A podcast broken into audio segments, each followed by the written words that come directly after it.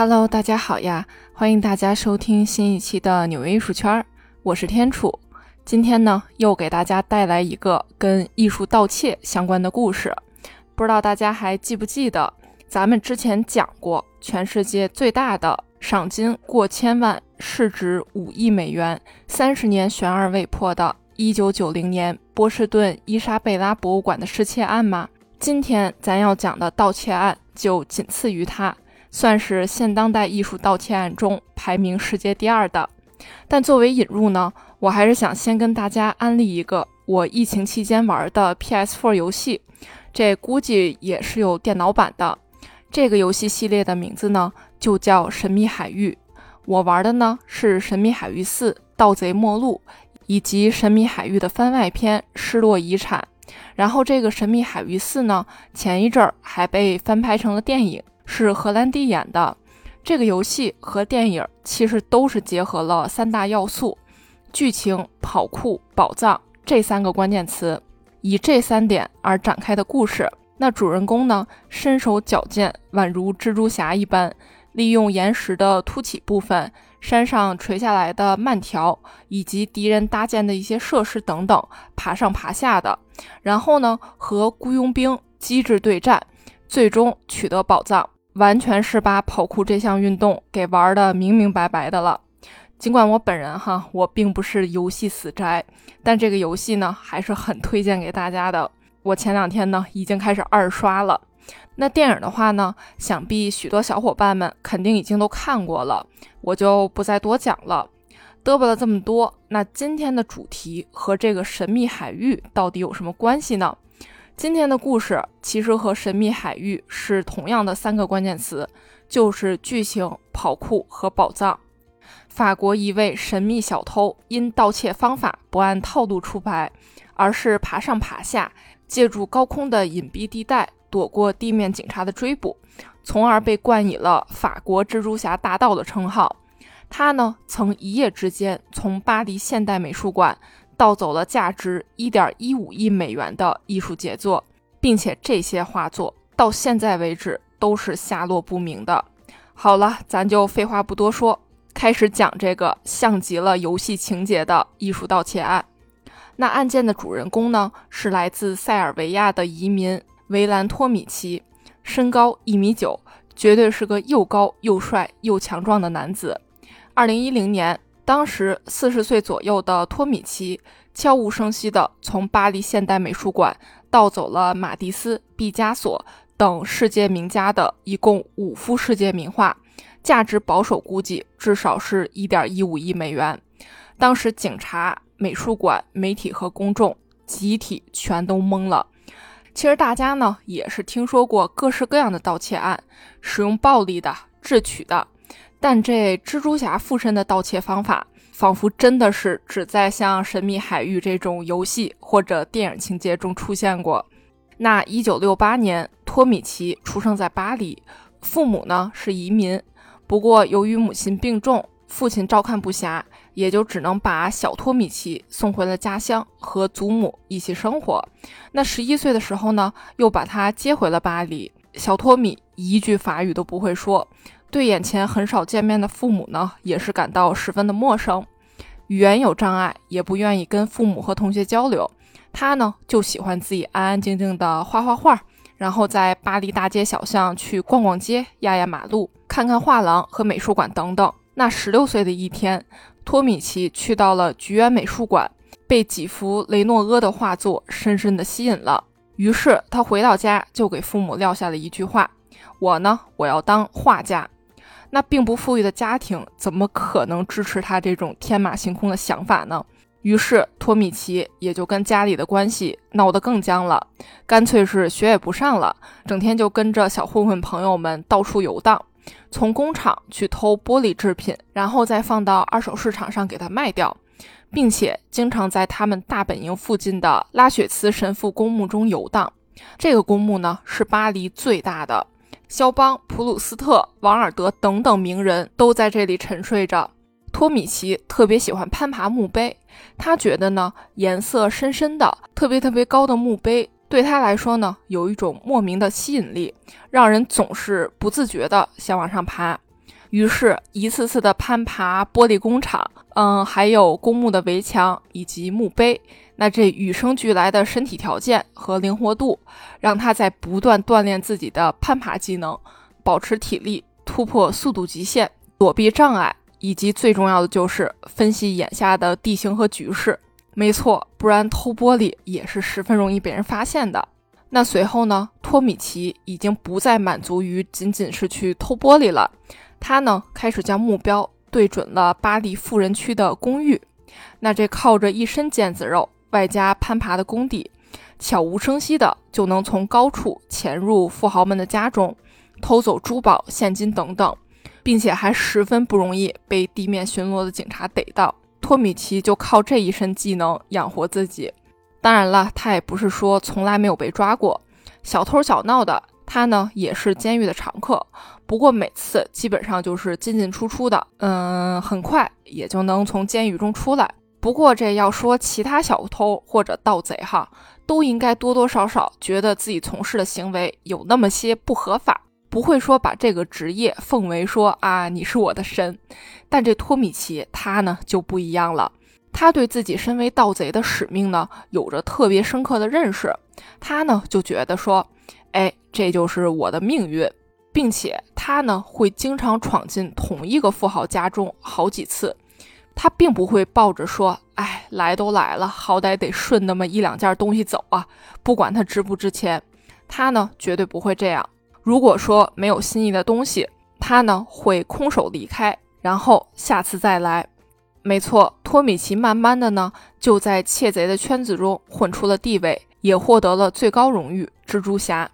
不过，托米奇的偷窃行动呢，也仅限于这些私宅住家中。但到底是什么原因，让他突然对戒备森严、场馆硕大、偷盗难度陡然增加的美术馆下了手的呢？难道仅仅是为了巩固自己身为盗贼界蜘蛛侠的地位吗？这个呢，咱先留个悬念，一会儿跟大家讲讲具体的原因。咱们先一起回到二零一零年五月二十日的凌晨，凌晨三点左右。托米奇呢，爬到巴黎现代艺术博物馆的一扇窗户前，用两个真空吸盘轻轻这么一吸，就顺利的把这玻璃给取了下来。嗖的一下，他就钻进去了。当然了，这玻璃它还真不是纸做的。那这为什么一吸它就下来了呢？这正是因为从来不抱有侥幸心理的托米奇呢，下手之前做了充足的功课。他呢，提前六天，每天凌晨准时到岗。就是在这扇正好处在美术馆外围监视器死角的窗户边儿，就往这儿这么一待，然后开始一个个的、一点点的把窗框上的一堆螺丝小心翼翼地拧下来，然后在这些空荡的洞里填上和窗框颜色一样的粘土。他呢，就这么一边悄摸摸的工作，一边时刻去透过玻璃观察博物馆内凌晨之后保安活动的轨迹。所以呢，在动手的夜晚。这玻璃才如此轻而易举的就被卸了下来。那当天晚上呢，正在值班的三名保安丝毫没有察觉到任何不妥，甚至连摄像头呢，到最后都没能给警察提供什么有效的线索。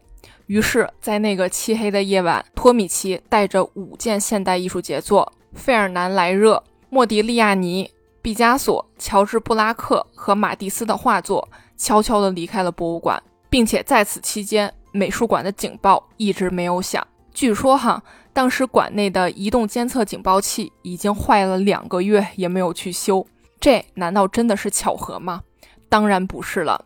因为托米奇在做功课的时候，他不仅发现说，哎，这美术馆的窗户他自己呢拆过一个一模一样的，所以也是特别的熟悉，并且他白天去美术馆里面溜达的时候呢，他发现了更大的惊喜。他呢注意到美术馆墙上安装的移动探测器，应该是在有人经过的时候，从绿光会变成红光。但是美术馆里的探测器一直是绿色的，也就是说这玩意儿它肯定是坏了，不工作了，并且一直没有人来修理。托米奇后来哈在被抓住，然后接受警察盘问和记者采访的时候，也表现得特别的骄傲，他就说：“嗯。”这不仅仅是我偷盗生涯中最大的一个案子，也是最容易的一次。用一句不太恰当，但是感觉很恰当的话放在这儿哈，那就是机会真的永远是留给有准备的人。那咱们再来说哈，为什么托米奇会从小偷小盗突然把目标放在了几千万美元甚至上亿美元的艺术品身上？这个原因还真是跟我在节目最开始提到的神秘海域游戏系列有点像，那就是托米奇受到了雇佣，作为雇佣兵前往进行偷盗。他的雇主呢，就是法国古董商让米歇尔·科威茨。科威茨在随后警方的调查中承认了。他自己呢，也是受到一名客户的委托，希望能把巴黎现代艺术博物馆中的法国艺术家、最早的立体主义运动领袖之一的莱热的画作《静物与烛台》给偷出来。那么托米奇呢，和科威茨他们也认识不少年了，因为之前科威茨呢就一直从托米奇那里销赃一些不是很贵的小东西，比如说珠宝什么的呀。所以说，他们的商业关系呢，其实很早就已经建立起来了。在一次机缘巧合之下，托米奇吐槽了巴黎现代美术馆中的安保措施实在是太差了。科威茨呢，正在发愁如何帮客户搞到藏在博物馆里的艺术品。哎，这不就巧了，简直是一拍即合。他们对这幅画做了详细的调查。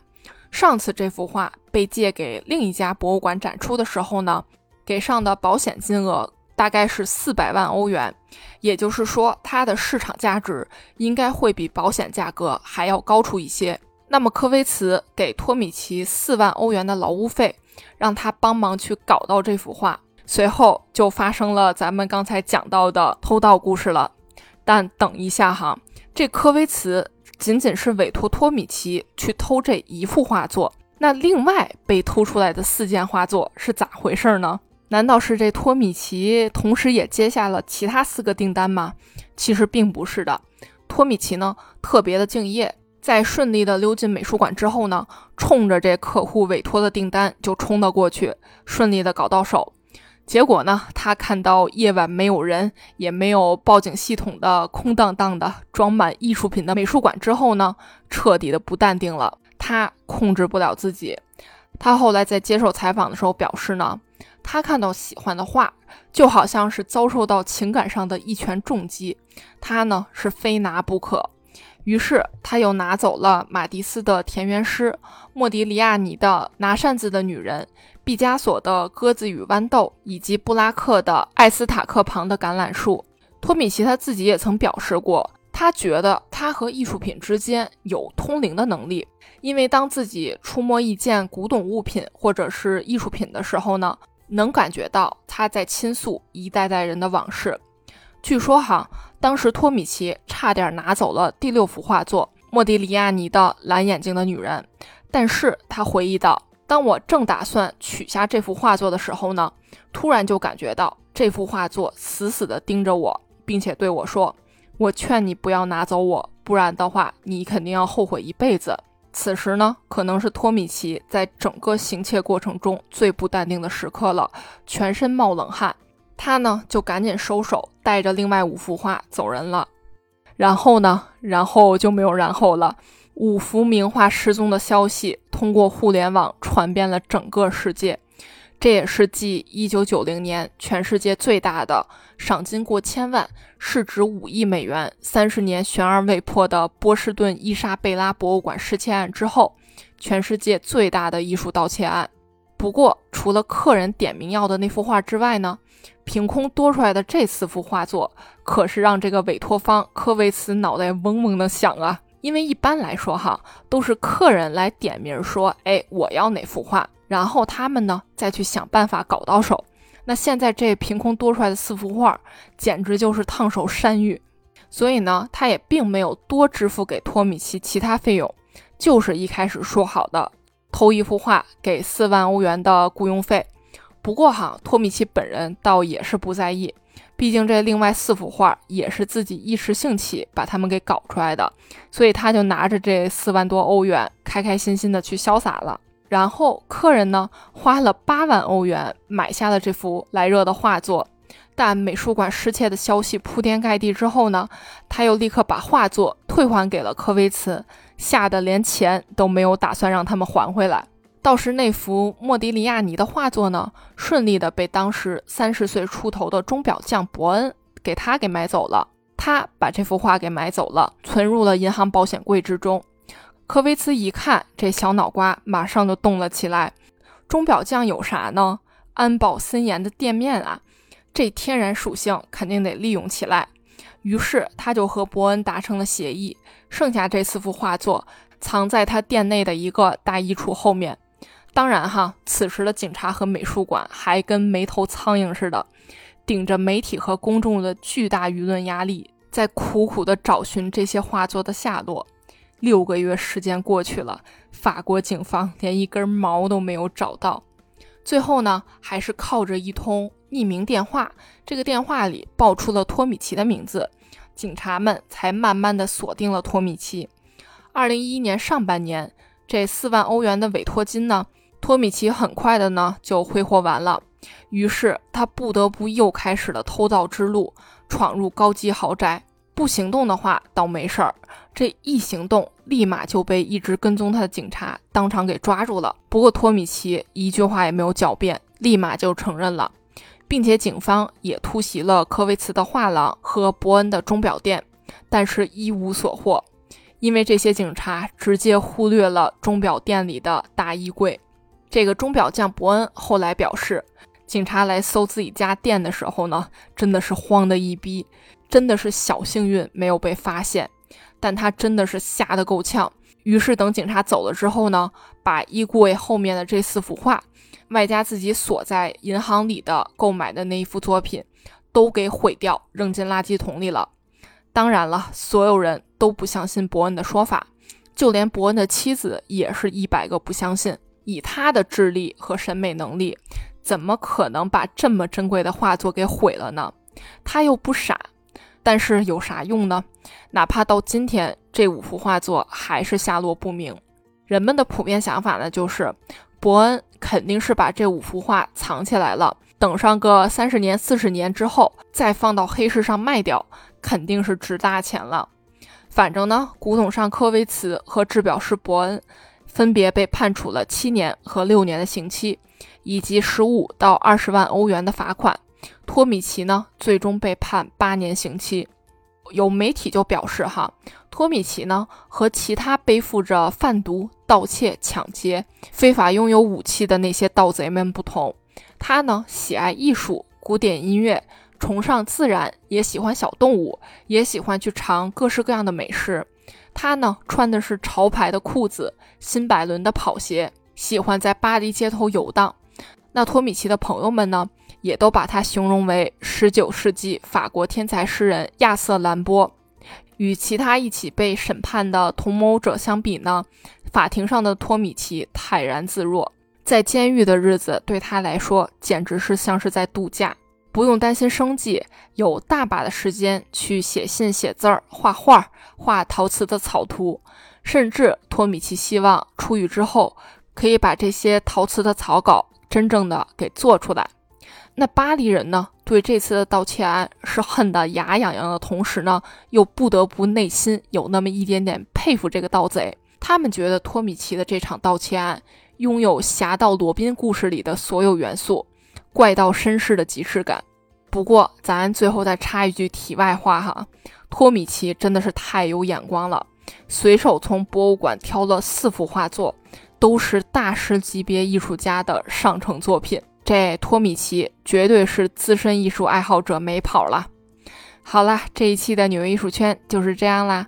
我是天楚，我在纽约，下期见啦。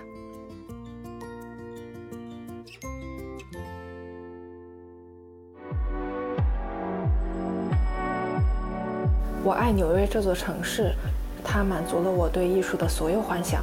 希望你也会和我一样爱上它。这里是纽约艺术圈。我是天楚，我在纽约。